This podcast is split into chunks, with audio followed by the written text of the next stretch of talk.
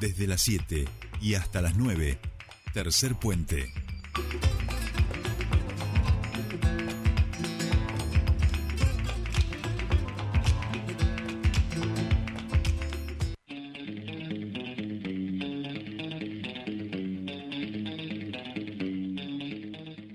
Bien, ya estamos aquí y estamos escuchando el preludio a la columna de nuestro querido Pascual Caliquio, que está en Buenos Aires esperando esta charla desde el viernes para dialogar con nosotros de lo que han sido este cierre. Pascu, querido, ¿cómo andamos? Buen día, bienvenido a tu espacio.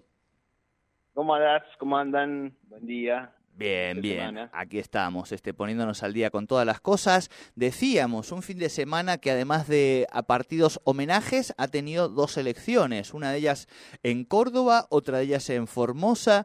Un poco han venido ratificando los, los datos, ¿no? Lo que venía pasando en otras, en otras provincias y eh, ya tenemos, vamos a decir, representantes de todos los partidos de este país para lo que son las elecciones eh, del próximo agosto. Bueno, sí, ya veníamos diciendo, ¿no? ¿Cuándo íbamos a tener una columna o íbamos a, poder hablar ya con nombres propios? Porque veníamos especulando sobre posibilidades, sobre gestos, sobre señales. Bueno, bueno, ya tenemos un panorama mucho más claro y como vos tenés, como bien decías, en el medio dos elecciones que de alguna manera también ratifican, eh, alguna vez hablamos acá de la mirada porteñocéntrica o la, o la mirada quizá desde los medios de comunicación de la ciudad de Buenos Aires, eh, que todavía se preguntan cómo puede ser que Gildos vuelva a ganar, por ejemplo, en Formosa, ¿no? Eh, incluso hubo un ataque muy fuerte de la eh, donde se hicieron presentaciones en la Corte Suprema, eh, bueno, después eh, que nadie sabe, ningún periodista sabe cómo se pronuncia el apellido del nuevo gobernador de Córdoba, o el presuntamente ganó las elecciones en Córdoba y que faltan ahora el escrutinio definitivo. Eh, bueno, no se ve también un poco como en, términos de comunicación, desconocemos muchas de las cosas que pasan en, las provincias de nuestro país. ¿no? eso también me parece que, es, que estas elecciones un poco muestran eso eh, y bueno, y ahora ya se perfila, ya terminadas estas elecciones, seguro quedan todavía varias elecciones provinciales más, pero ya está en campaña, ya están en campaña los eh, candidatos y candidatas a nivel nacional que van a ir a unos pasos que me parece que después de mucho tiempo son unos pasos eh, más interesantes que otras que hubo anteriormente, donde se van a discutir cosas, no son unos pasos formales, no son unos pasos donde, bueno, hay que pasarlas para ir solamente a ver quién pasa el 1,5% y sigue, eh, va a haber internas, va a haber mucha discusión sobre qué pase después en función de esos resultados. Así que vamos a tener mucho para hablar en, en, este programa porque va a ser, digamos, todas las semanas creo que vamos a tener novedades interesantes. Y después de las pasos se va a ver otro panorama que también, bueno, ahí vamos a tener un montón de especulaciones. Así que va a ser un año con, con mucha intensidad en términos políticos, ¿no? Creo que fue uno de los cierres más eh, intensos de los últimos años, con más incertidumbres. Eh, se llegó a una fórmula presidencial eh, pocas horas antes de, del cierre de listas, cosa que no hacía mucho no pasaba. Eh, bueno, y, hubo mucha intensidad también en la repartija de cargos y se vio un poquito también las distintas experiencias de cada, cada fuerza política, digamos, ¿no? fuerzas muy acostumbradas a la, a la, rosca de cierre y fuerzas como la de Miley que eh, tuvieron muchos problemas para cerrar sus listas sobre el final porque, bueno, ahí había mucha inexperiencia en ese sentido y terminó teniendo muchos problemas también por acusaciones y denuncias de venta de espacios, de lugares, etcétera, en la, lista, ¿no?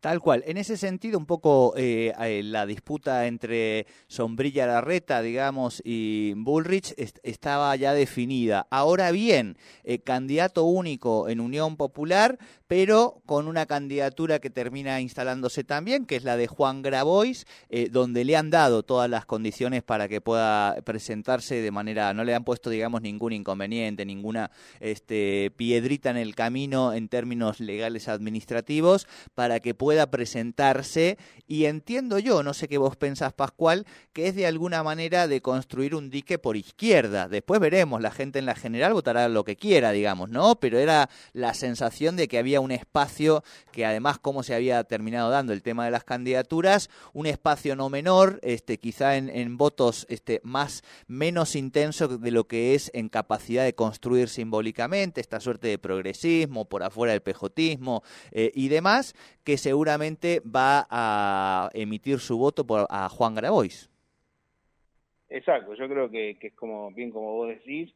Hubo mucho enojo en el cierre, el, espacio este que vos mencionás, eh, más progresista dentro del peronismo, había puesto sus expectativas en, eh, en Guado de Pedro, eh, o por lo menos como gobernador, como presidente o como vice, pero ya después el, el, viernes como candidato, ya todos creían que iba a ser el candidato, el debate ahí se había dado por la figura de Mansur, eh, y bueno, cuando cambia a Massa Rossi, ahí, bueno, mucho enojo en los distintos grupos, en, los debates, en los WhatsApp, en las redes sociales, incluso públicamente muchos debates que normalmente antes se hacían eh, en, forma, en debates, eh, en asambleas, etcétera, bueno, ahora se dan mucho en, sobre todo en Twitter, y eso había provocado mucho ruido y me parece que la opción fue decir, bueno, que todo eso se canalice a través de, de Juan Grabois y después ahí se verá qué pasa después.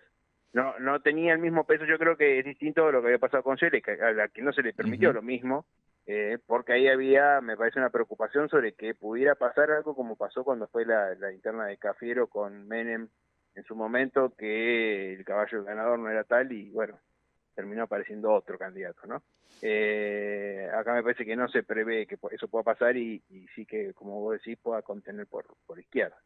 Eh, y, en, los vice, digamos, y si bien las fórmulas estaban casi confirmadas, de Unión por el Cambio, creo que lo que se confirmaron fueron los vices que eh, todavía no había sido explícito y ambos candidatos buscaron eh, acuerdos en sectores del radicalismo y de hecho eh, hicieron que no hubiera fórmula radical, no hubiera, no hubiera una tercera fórmula, que también era una posibilidad hasta el último momento, porque Gerardo Morales había dicho que quería ser candidato a presidente, ¿no? Nadie le quería mucho, pero, eh, pero bueno, estaba todavía, faltaba que se hiciera explícito.